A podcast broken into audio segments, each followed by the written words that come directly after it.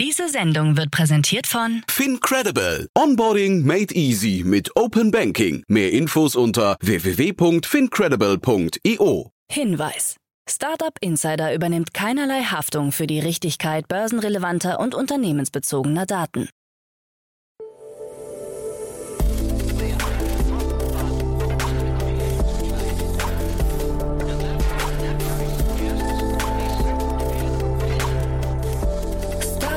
Insider Daily. Morgen Update. Einen wunderschönen guten Morgen und herzlich willkommen zu Startup Insider Daily. Mein Name ist Jan Thomas. Heute ist Freitag, der 13. Mai. Ja, und das sind heute unsere Themen. Das Berliner Startup Orderbird hat seinen Exit verkündet. Tomorrow stoppt die Zusammenarbeit mit Finn Kliman.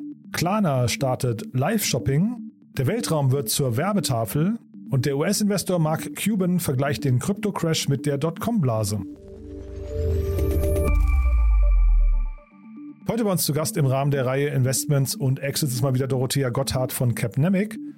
Ja, und wir haben zwei super coole Themen besprochen, muss ich sagen, beziehungsweise eigentlich drei, denn wir haben auch noch über ein Investment von Capnemic gesprochen, aber wir haben unter anderem gesprochen über Treibhausgasemissionen und Finanzkriminalität. War ein sehr spannendes Gespräch, macht sehr viel Hoffnung, muss ich sagen. Von daher unbedingt dranbleiben, kommt sofort nach den Nachrichten mit Frank Philipp. Aber wie immer der Hinweis auf die weiteren Themen heute, um 13 Uhr geht es hier weiter mit Robin Belau. Den Namen kennt ihr vielleicht. Er war der erfolgreiche Gründer vom Käuferportal und hat jetzt ein neues Unternehmen gegründet. äh, Das nennt sich Valyria und hat damit auch eine Finanzierungsrunde abgeschlossen, beziehungsweise eigentlich zwei. Die wurden beide nicht announced, sie wurden irgendwie geleakt und jetzt haben wir über beide gesprochen. Auf jeden Fall sehr, sehr cool. In Summe sind da 10 Millionen Euro reingeflossen. Es geht um die Bewertung von Immobilien und mir scheint es, dass Robin da auf jeden Fall einen äh, sehr, sehr spannenden Ansatz gefunden hat. Hört euch das mal an, das kommt nachher um 13 Uhr und um 16 Uhr dann das Interview mit Jérôme Cochet. Er ist der Co-Founder und Managing Director von Good Carbon. Und das ist ein Unternehmen, das sich um CO2-Zertifikate kümmert. Mitgründer ist unter anderem David Diallo, den ich auch kenne. Er ist der Co-Gründer unter anderem von MyPhotobook, aber auch dem Enorm-Magazin, das ich wirklich sehr schätze. Und dementsprechend ein tolles Gespräch, das natürlich einen Nachhaltigkeitsaspekt verfolgt. Dort gab es auch eine Finanzierungsrunde in Höhe von 5 Millionen Euro, also auch das Unternehmen auf einem guten Weg. Zwei tolle Gespräche warten auf euch. Dementsprechend reinschalten lohnt sich, dranbleiben aber auch, denn jetzt kommen noch kurz die Verbraucherhinweise und dann Frank Philipp mit den Nachrichten und danach dann, wie angekündigt, Dorothea Gotthard von Capnemic. Werbung. Hi, hier ist Nina aus dem Content-Team von Startup Insider. Vielleicht hast du es ja schon gehört, wir haben endlich neben unserem Hauptkanal Startup Insider nun auch separate Kanäle für unsere verschiedenen Formate eingerichtet. Wenn du zum Beispiel nur unser tägliches Nachrichtenupdate Startup News hören möchtest, kannst du ab jetzt ausschließlich den Startup News Kanal abonnieren. Gleiches gilt für Investments und Exits, Startup Spotlight und alle anderen Formate, die zukünftig kommen werden. Die volle Ladung Startup Insider, also alle Formate, gibt es natürlich weiterhin hier auf dem Hauptkanal. Also, um die einzelnen Kanäle zu abonnieren, besuche jetzt startupinsider.de/slash insider. Wir sehen uns auf deinem Lieblingskanal. Startup Insider Daily. Nachrichten. Orderbird für 100 Millionen Euro verkauft. Das Gastro-Startup Orderbird ist an den dänischen Zahlungsanbieter Netz verkauft worden. Bei Netz handelt es sich um die Tochter des italienischen Payment-Riesen Nexi Group. Seit 2018 war Netz mit 20 Prozent an Orderbird beteiligt. Später wurde die Beteiligung auf 40 Prozent angehoben. Nun folgt die komplette Übernahme, bei der nach eigenen Angaben rund 100 Millionen Euro geflossen sind. Die genannte Summe beinhaltet auch frühere Anteilserwerbe, wie es heißt. Die Investoren, die jetzt ihre Anteile abgeben, sind Carsten Maschmeyers Fonds Alston, die Handelskette Metro, der Wachstuminvestor Digital and Partners, das Family Office Macre und einige Business Angels. Orderbird mit seinem iPad-Kassensystem soll als Marke und eigenständige Geschäftseinheit bestehen bleiben. Insolvenzverwalter bei Ex-Wirecard-Chef. Nach der Staatsanwaltschaft könnte auch der Insolvenzverwalter das Vermögen des früheren Wirecard-Chefs Markus Braun einfrieren. Ein im Dezember 2021 ergangener Arrestbeschluss in Höhe von 140 Millionen Euro hat laut Landgericht München Bestand. Braun sitzt seit bald zwei Jahren in Untersuchungshaft. Er hat gegen beide Arrestbeschlüsse inzwischen Widerspruch eingelegt. Die Kammer will ihre Entscheidung am 9. Juni verkünden. Tomorrow stoppt Zusammenarbeit mit Kliman. Die Hamburger Smartphone-Bank Tomorrow kooperiert nicht mehr mit dem in die Kritik geratenen Influencer und Unternehmer Finn Kliman. In der Vergangenheit hatte Kliman für Produkte des Fintechs geworben. Angesichts der Vorwürfe sei Tomorrow schockiert. Kliman wird unter anderem vorgeworfen, fehlerhafte Corona-Masken an Flüchtlingscamps verteilt zu haben. Klarna startet Live-Shopping. Der schwedische Zahlungsabwickler Klarna möchte sein Angebot um eine Live-Shopping-Funktion erweitern und damit Kunden an stationäre Läden vermitteln. Per Chat oder Videocall können sich Kunden mit Mitarbeitern in Geschäften über Produkte austauschen. Mehr als 300 Marken stehen zum Start bereit. Dazu Klarnas Marketingchef David Sandström. Aktuell ist man als Kunde beim Online-Shopping immer noch sehr einsam. Es fehlen die Elemente, die Offline-Shopping für viele Menschen immer noch so interessant machen. Zum Beispiel Beratung und der persönliche Kontakt. Marktbeobachter sehen in Klarnas Offensive nicht nur einen Vorstoß in einen neuen Markt, sondern werten Klarna dadurch auch zum direkten Konkurrenten von Instagram, Amazon oder Zalando. Mark Cuban vergleicht Kryptocrash mit Dotcom-Blase. Der Star-Investor und Selfmade-Milliardär Mark Cuban hat sich zum Sinkflug von Bitcoin und Co. geäußert und dabei Parallelen zur Dotcom-Blase des Jahres 2000 gezogen. Die Kryptowährungen machen die gleiche Flaute durch, die das Internet erlebt hat, schrieb der 63-Jährige auf Twitter. Nach der anfänglichen Welle aufregender Apps, NFTs, DeFi, P2E kam die Phase der Nachahmung, so Cuban. Kryptowährungen haben zuletzt teils zweistellig verloren. Im Bereich der Smart Contracts sieht er dennoch weiterhin viel Potenzial. Mit ihnen könne die Produktivität und Rentabilität von Unternehmen verbessert werden. I'm gonna be suing you. Tesla verklagt Kritiker. Während sich Elon Musk im Zuge der Twitter-Übernahme als Vertreter der Meinungsfreiheit gibt, scheint seine Firma Tesla nicht jedem dieses Recht zuzusprechen. Berichten zufolge hat der Autobauer Anklage gegen seinen Kritiker, den CEO der Telekom-Firma CC Time, Xiang Liang aus China, erhoben. Dieser hatte sich öffentlich zu einem Konflikt zwischen Tesla und einer Kundin geäußert. Im April 2021 hatte die Chinesin Zhang Yasu auf einer Automesse in Shanghai gegen Tesla protestiert. Dabei ist sie auf eines der Autos gestiegen, bekleidet war sie nur mit einem T-Shirt, auf dem Brakes don't work, also Bremsen funktionieren nicht, zu lesen war. Der Weltraum wird zur Werbetafel. SpaceX und das kanadische Startup Geometric Energy Corporation wollen künftig Werbung im Weltraum schalten. Sie soll auf dem Bildschirm eines Satelliten an Bord der Falcon 9 Rakete angezeigt werden. Ein Selfie-Stick auf dem CubeSat-Satelliten soll das Bild dann aufnehmen und es live bei YouTube oder Twitch zeigen. Die Werbeschaltung wird den Plänen nach ausschließlich über Kryptowährungen bezahlt. They have come to a decision. Deliveroo spricht von Einigung mit Gewerkschaft. Der britische Essenslieferdienst Deliveroo hat sich mit seinen 90.000 selbstständigen Fahrern und der Gewerkschaft GMB geeinigt. Die Fahrer können nun in Tarifverhandlungen treten und Zuschüsse aushandeln. Dem GMB-Beauftragten Mick Ricks zufolge handelt es sich bei der Vereinbarung um die erste dieser Art in der Welt. Zurzeit verdienen Deliveroo-Fahrer, die der sogenannten Gig Economy angehören, den Mindestlohn plus Kosten.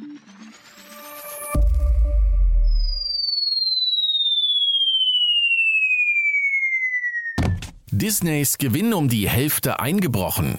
Disney hat im ersten Quartal des Jahres 470 Millionen Dollar Gewinn gemacht, was verglichen mit dem Vorjahreswert einem Einbruch von rund 50 Prozent entspricht.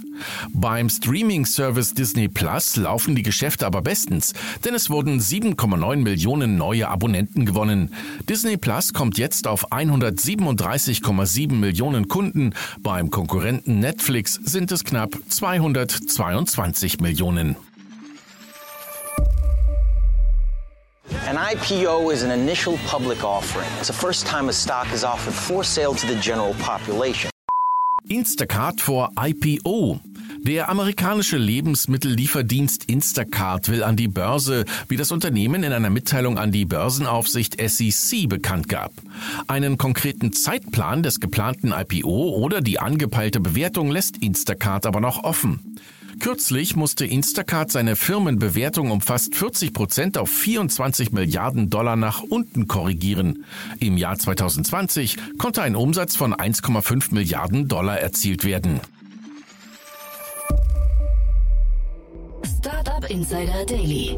Kurznachrichten. Der ukrainische Kommandeur Serhii Volina sitzt mit zahlreichen seiner Soldaten im Azov-Stahlwerk in der südukrainischen Stadt Mariupol fest. Nachdem vielfache Versuche zur Evakuierung des Werkes gescheitert sind, hat sich Volina via Twitter an Elon Musk gewendet und ihn um Hilfe bei der Flucht in ein Drittland ersucht. Musk hatte zuvor der Ukraine bereits durch Bereitstellung des Starlink-Satelliteninternet und Tesla Powerwall-Akkus geholfen. Gemeinsam mit den Originalurhebern des Dancing Babies hat das Wiener Designbüro HFA Studio das erste Internet-Meme als NFT rausgebracht. Die Auktion läuft 24 Stunden und der Startpreis liegt in Anlehnung an das Entstehungsjahr des Memes bei 0,96 Ether, also rund 1800 Euro. Im Rahmen der I.O. 2022 hat Google eine neue Art der Suche vorgestellt. Hierbei könnten Sprache, Bilder und Text kombiniert werden, sodass Nutzerinnen und Nutzer immer kontextbezogene Informationen zu Dingen finden, die sie sehen, an die sie denken oder die sie gehört haben. Auch sollen sich künftig nicht nur einzelne Objekte, sondern ganze visuelle Szenen für die Suche erkennen lassen. Die chinesische Regierung arbeitet daran, bis zum Jahr 2060 vollkommen klimaneutral zu werden. Eine wichtige Rolle spielt dabei die Wasserkraft. Am oberen Lauf des gelben Flusses im tibetischen Hochland soll nun eine weitere Talsperre entstehen, die nicht von Menschen gebaut wird, sondern von einer speziell entwickelten künstlichen Intelligenz. Deren Aufgabe ist es, die notwendigen Maschinen zu steuern, bei denen es sich übrigens um 3D-Drucker handelt. Die Polizei warnt vor Betrugsversuchen auf dem Kleinanzeigenportal Winted. Nutzerinnen und Nutzer werden hierbei nicht wie versprochen gebrauchte Artikel zugesendet, sondern Neuware zum Vollpreis. Die Masche ist inzwischen hinlänglich bekannt und wird inoffiziell als die Zalando-Masche bezeichnet. Und das waren die Startup Insider Daily Nachrichten von Freitag, dem 13. Mai 2022. Insider Daily. Investments und Exits. Ja, sehr schön. Ich freue mich. Dorothea Gotthard ist wieder hier von Capnemic. Hallo Dorothea. Hi Jan, ich freue mich ebenso. Ja, super, dass du da bist. Und ja, ich glaube, wir fangen wie immer an mit ein paar Sätzen zu Capnemic, oder? Sehr gerne. Ähm, also Capnemic, klassischer Frühphaseninvestor. Wir haben Büros in Köln, Berlin und München und investieren in der Regel in B2B-Software-Lösungen, manchmal auch Hardware, aber in der Regel Software, äh, Early Stage äh, mit starkem Dachfokus. Mhm. Und Köln, Berlin, München ist natürlich ein spannendes Dreieck. Ähm, ich möchte jetzt gar nicht fragen. Äh, also Köln ist, glaube ich, so ein bisschen außen vor, aber Berlin und München liefern sich ja immer eine ganz interessante Schlacht, finde ich. Ja, ähm, ja und bei uns vor allen Dingen außen vor, weil äh, das eigentlich unser Headquarter ist. Stimmt. Da kommen wir auch her. Ähm, und das andere wurde dann so ein bisschen, um sich an den Markt anzupassen, mhm. noch hinzugenommen. Ja, und ich will jetzt gar nicht fragen, welche Szene die schönste ist. Aber ich, äh, also erstmal, wenn man sich das auf der Karte anguckt, sitzt die, glaube ich, genau richtig, um alles abzudenken. Ich denke schon. Ich habe äh, bei Crunchbase gesehen, äh, gab ein Investment von euch, das habe ich hier also das kenne ich nicht, habe ich auch noch nicht äh, hier diskutiert. Freshflow heißen die. Äh, magst du dazu ein paar Sätze sagen oder kannst du dazu was sagen? Äh, sehr gerne, sehr gerne. Das habe ich auch mitgemacht. Ähm, also rede ich besonders gerne drüber. Und zwar ist Freshflow, die machen im Endeffekt Bestelloptimierung ähm, im Lebensmitteleinzelhandel. Äh, und zwar Bestelloptimierung von frischen Produkten. Also alles, was so meistens am Anfang ist, Obst, Gemüse. Und das Problem ist hier, dass, wie viel waren es, 30 bis 40 Prozent der Fresh Foods am Ende des Tages weggeschmissen werden. Also wirklich wahnsinniger Food Waste, der da generiert wird. Und das Problem ist, äh, kommt daher, dass die ähm, ja, Einkäufer in den Lebensmitteleinzelhandelläden oft so Daumen in die Luft überlegen, wie viel brauche ich morgen, äh, was kann ich bestellen und das passt dann halt einfach nicht. Und das ist sehr schnell ähm, verdorben. Das heißt, hier hat sich Freshflow hingesetzt und ähm, mit einem KI-Modell angefangen, bessere Order-Processes zu bauen und zu sagen, hey, anhand von diesen und jenen Daten können wir vorhersagen, dass morgen besonders viele Erdbeeren gekauft werden. Das Wetter ist schön, es ist spargelfest nebenan, ähm, was weiß ich. Also wirklich verschiedenste Dateninputs, die genutzt werden. Mhm. Jetzt muss man dazu sagen, ihr seid ja kein Impact-Fonds, weil das klingt ja jetzt fast nach einem Thema, was so ein bisschen irgendwie äh, zumindest auf den Nachhaltigkeitsaspekt äh, schielt, ne? Auf jeden Fall. Ähm, mit uns investiert halt auch der World Fund, der ja durchaus ein Impact-Fonds ist. Das heißt, da haben wir, glaube ich, ein sehr schönes Konsortium geschaffen. Und nur weil wir kein Impact-Fonds sind, heißt es aber ja auf gar keinen Fall, dass wir uns Themen mit Impact nicht anschauen. Äh, wir haben nur andere Hauptkriterien, aber es ist, glaube ich, mittlerweile außer Frage, dass Nachhaltigkeit absolut zusammenhängt mit wirtschaftlichem Profit. Ähm, und deswegen freuen wir uns sehr, da dabei sein zu dürfen. Nee, ein sehr cooles Thema. Ich habe das nur auch gesagt gerade oder äh, angerissen, weil das erste Thema, was du mitgebracht hast, würde jetzt schon vermuten lassen, dass ihr in so einer Ecke unterwegs seid. Aber das, also das ist jetzt wirklich nur, weil es eben, äh, glaube ich, fast, fast zufällig eigentlich nur, ne? Ja, das ist nur zufällig und das ist auch ein Thema, was wir eigentlich nicht machen würden, wie wahrscheinlich leider viele andere Venture Capital Kollegen und Kolleginnen auch. Und zwar geht es um Carbon Clean, ähm, die Carbon Capturing machen. Mhm. Und das scheinbar schon sehr erfolgreich, ne? Ähm, sehr erfolgreich. Es gibt, ähm, vielleicht erkläre ich erstmal, was überhaupt Carbon Capturing hier in diesem Falle heißt, ja, bevor gut, ich ja. sage, mhm. was, äh, was sehr erfolgreich ist in diesem Falle. Ähm, und zwar geht es hier um die Dekarbonisierung äh, der Schwerindustrie. Ähm, Schwerindustrie, also Zement, Raffinerien, Stahl, Müllverbrennung, verschiedenste Sachen. All diese wirklichen Schmutzfinke, wo man an der Autobahn vorbeifährt, sieht man schon den Rauch und wie die Umwelt verpestet wird.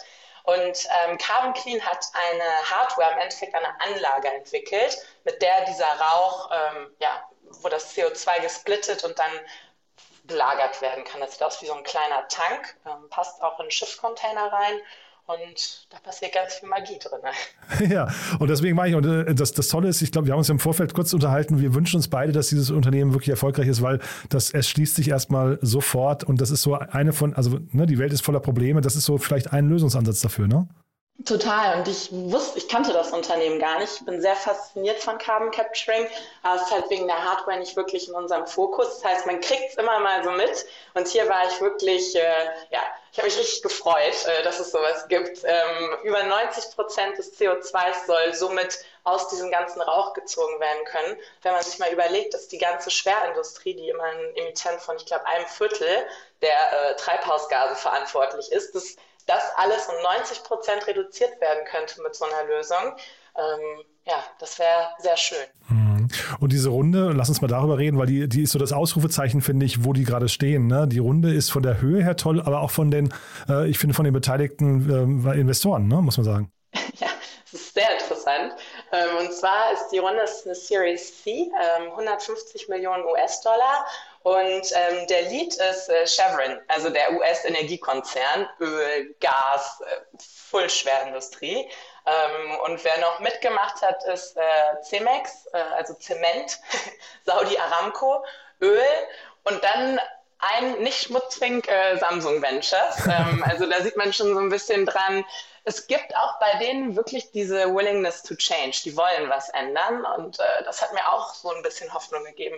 Ich hoffe, es ist äh, nicht nur Greenwashing, aber ähm, wenn diese drei riesigen Konzerne diese Lösung implementieren bei sich, dann ist, glaube ich, schon mal eine Menge getan. Total. Ne, also man, man sieht aber auch so Shell oder BP oder so dauernd auftauchen. Äh, Shell hat mal Sonnen übernommen und so weiter. Also die, die, man sieht, da ist so ein Umdenken irgendwie in Richtung Nachhaltigkeit. Aber das hier ist jetzt, finde ich, so ein richtiges Ausrufezeichen, muss ich sagen. Ja, das hat mir echt gut gefallen.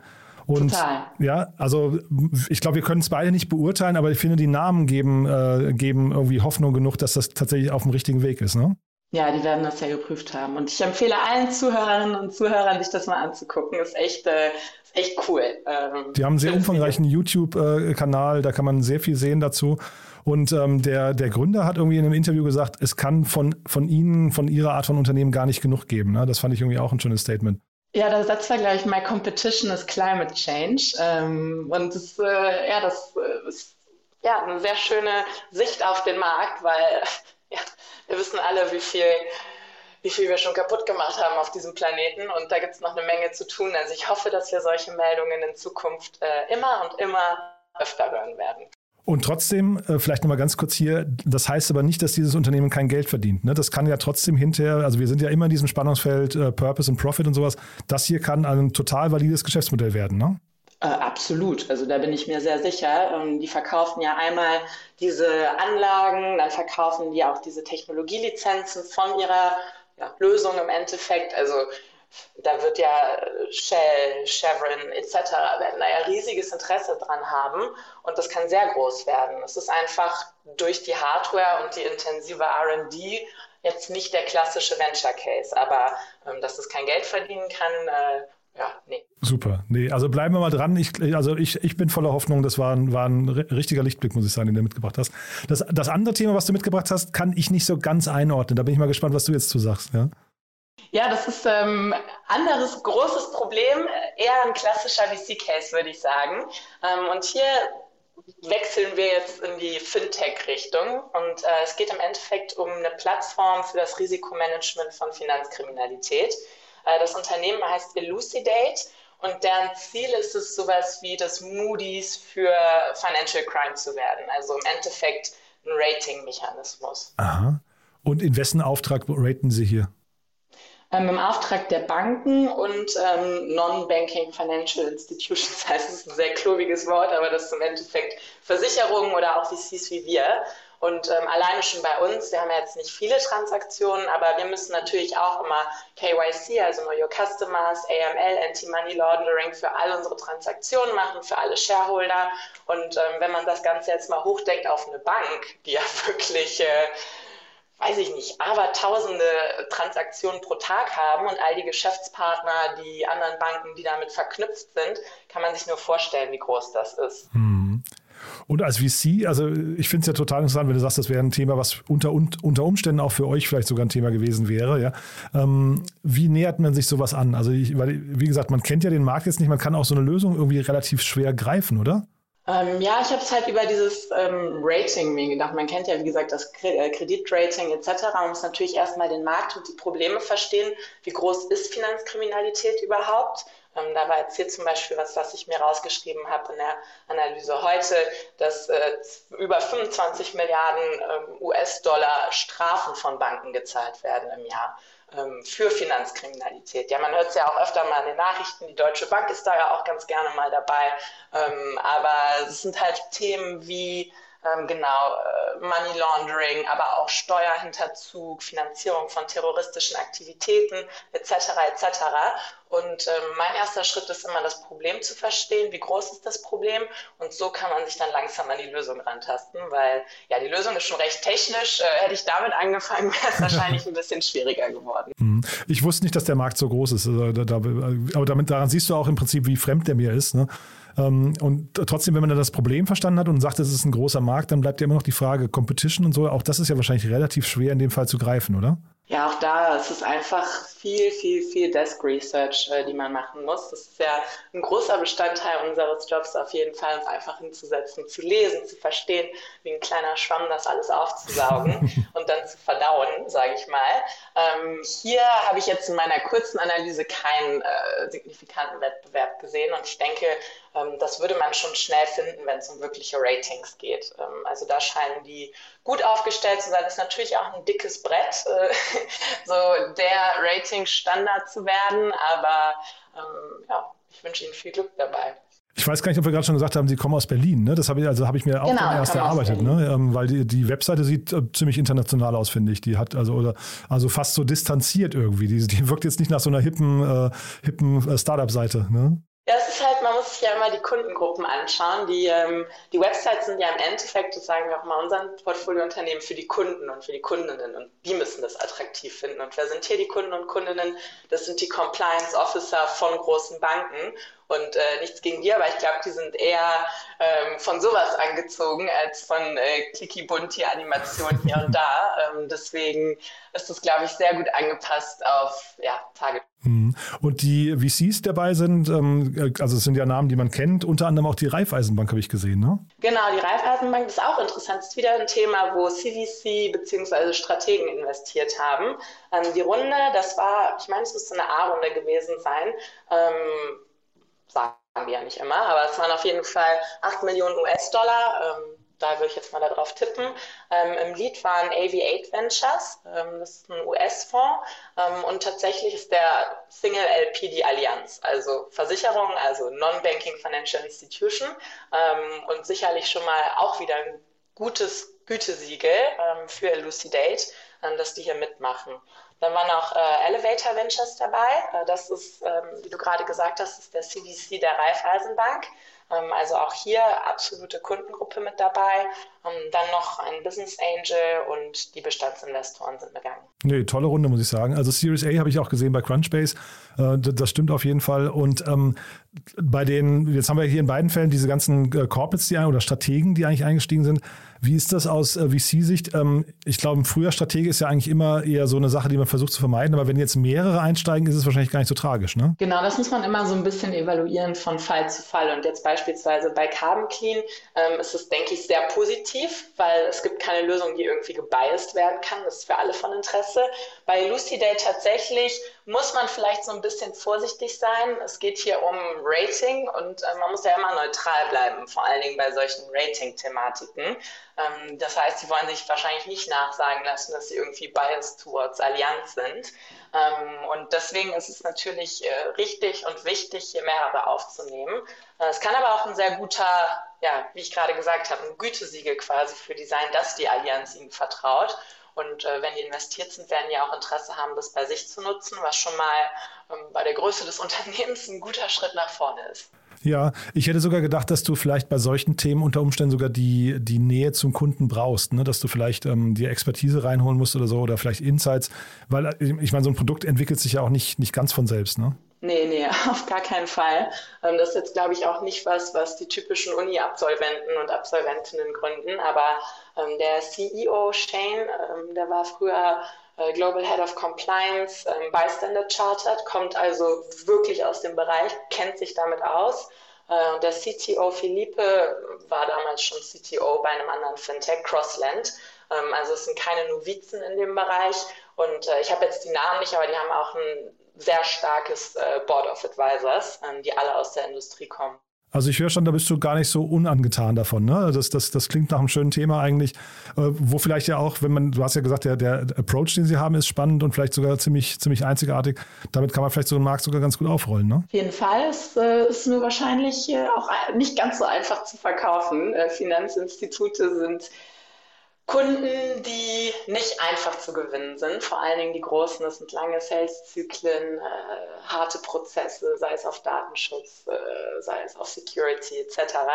Und das heißt, das ist auch, wie ich eben sagte, ein dickes Brett für ein äh, junges Startup, aber ähm, es sei ihnen zu wünschen. Und ähm, ja, ich glaube, sie haben da auch einen ganz guten Angang. Ich habe gesehen, die Database ist auch offen zugänglich für alle. Das heißt, vielleicht kann man so über so einen, ja, fast schon Freemium-Approach die Leute langsam ranholen, dass dann irgendwelche Compliance-Officer sich das in ihrer Freizeit anschauen und dann denken, oh, ich muss meinen Score verbessern und dann bekommt man sie auf die Plattform. Das fand ich ganz interessant. Sieht man eigentlich nicht so oft ja in dem Enterprise-Segment solche Modelle, aber hm, who knows.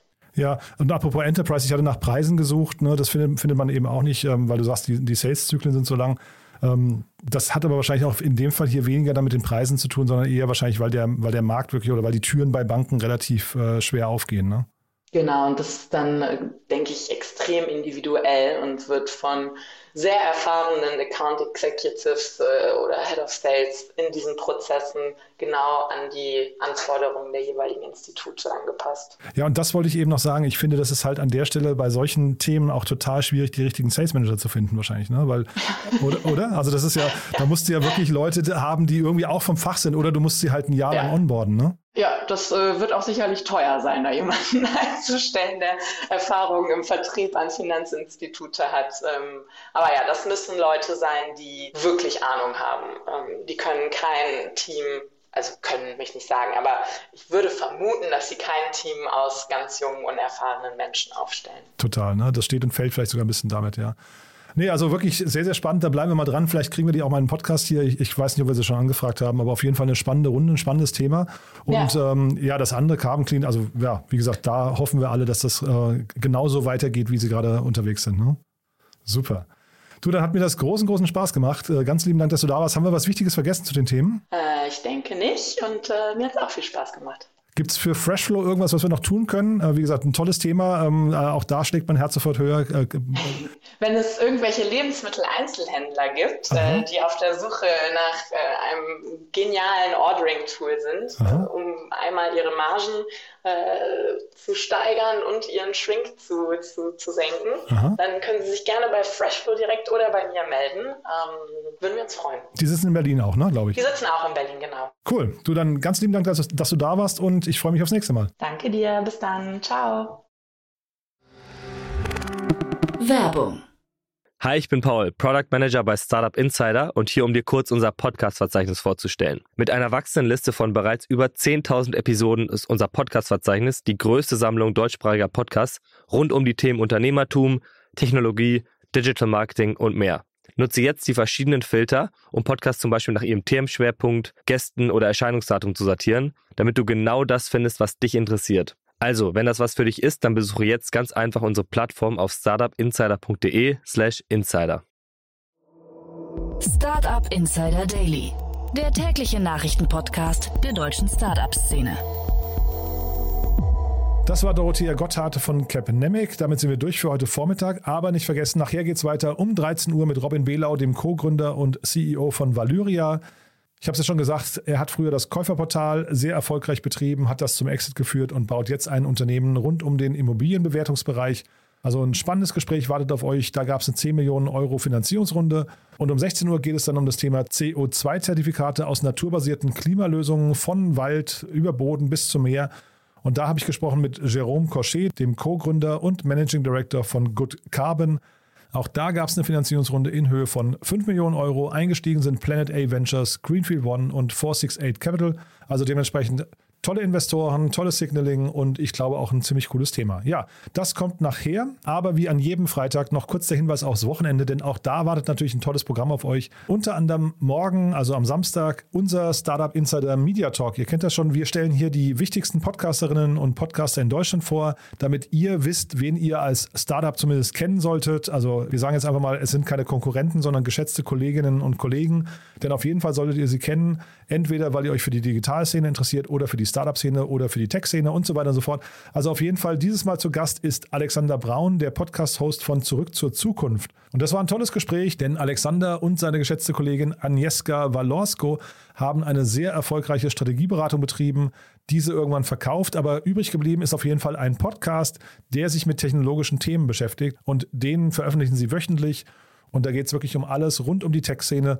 Ist ein sehr spannender Podcast. Alexander ist auch sehr, sehr klar im Kopf. Das hat mir großen Spaß gemacht. Also war, er war wirklich sehr, sehr strukturiert. Von daher kann ich das Gespräch mit ihm wirklich nur empfehlen, euch das mal anzuhören. Das kommt morgen. Und dann am Sonntag, wie jeden Sonntag, unser Bücher-Podcast, also unser Literatur-Podcast, muss man vielmehr sagen.